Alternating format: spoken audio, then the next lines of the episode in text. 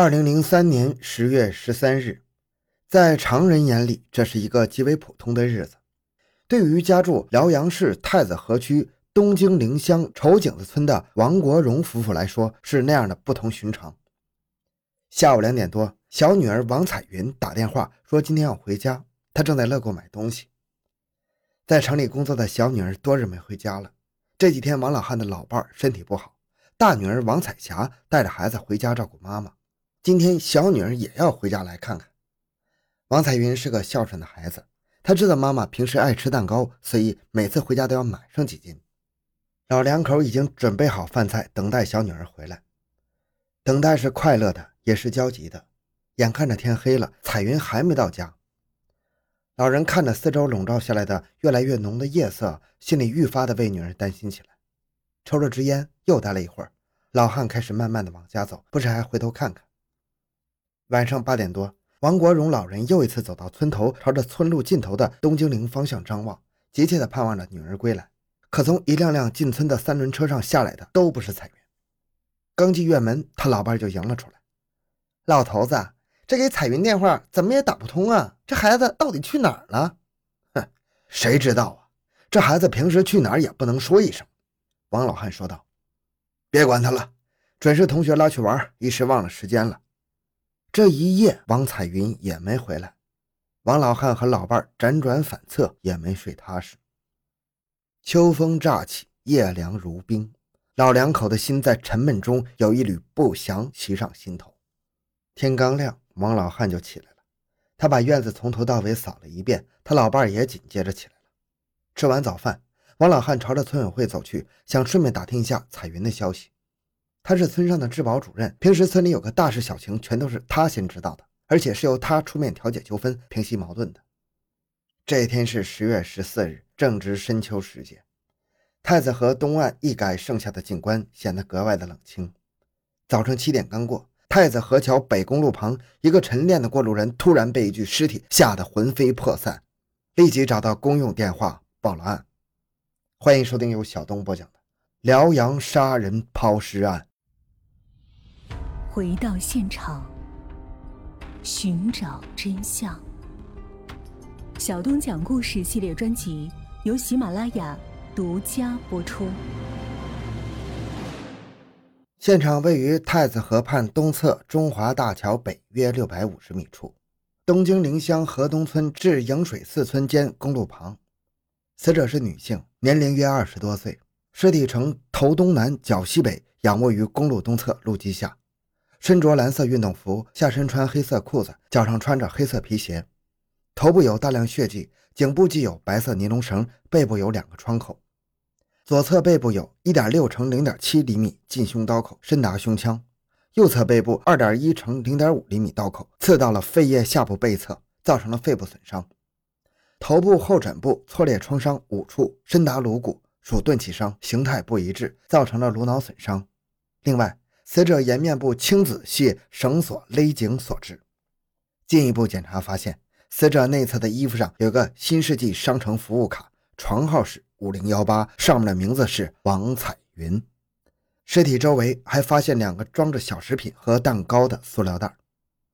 此外，现场勘查没有发现搏斗的痕迹和喷溅的血迹。刑侦技术人员认定，此处不是杀人现场，而是抛尸现场。经过现场勘查，周文举支队长组织林场同志进行案情分析。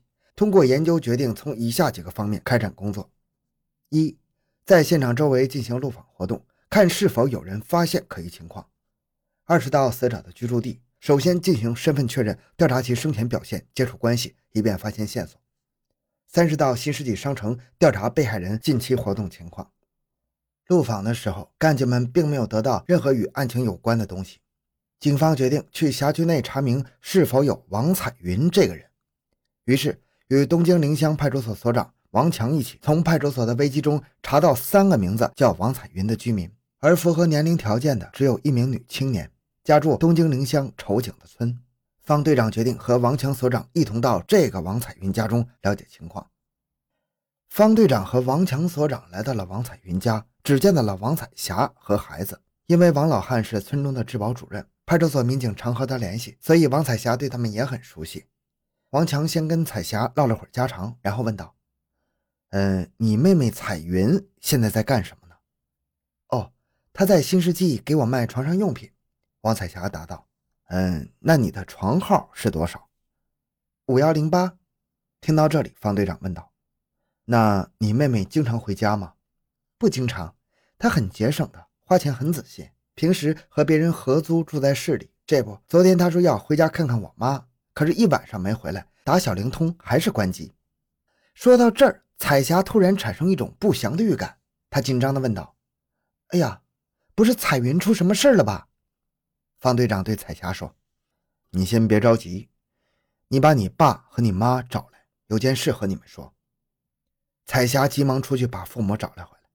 等到两位老人回来之后，方队长对他们说：“我是太子河公安分局刑警队的。”我们在太子河边中华大桥下发现了彩云的尸体，她被人害了。听完这话，王老汉一屁股坐在炕上。王老汉的老伴和彩霞失声痛哭，他们悲切地说着：“这怎么可能？这怎么可能呢？”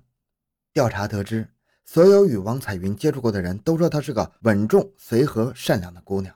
这样一个姑娘，谁会对她下此毒手呢？一个鲜活的生命就这样无声无息地消失了。专案组的同志们暗下决心，一定要早日破案，缉拿真凶。与此同时，另一路人马在市局刑警支队特警大队教导员龚立军的带领下，从乐购监视器档案中调出了死者生前最后的照片。从乐购商城提取的录像资料表明，死者结束购物时间是十六点四十七分。据木鱼石市场打更的金夫回忆，十三日下午临近五点，有一个女孩匆匆走过来，她说要进去买蛋糕。当时金夫看到她衣服上有个新世纪服务卡，就让她进去了，并让她快点。由此判断，王彩云在木鱼石市场逗留过短暂的时间。各项侦查工作艰难细致，而犯罪嫌疑人始终未能凸显出来，案件显得有些扑朔迷离。全体参战人员对案件性质进行了研究讨论。案件如何定性呢？是情杀、仇杀还是财杀呢？如果是前两者，案犯可能是熟人或者熟人雇来的。如果是后者，既可能是熟人，也可能不是熟人，也就是说，有可能是偶发案件。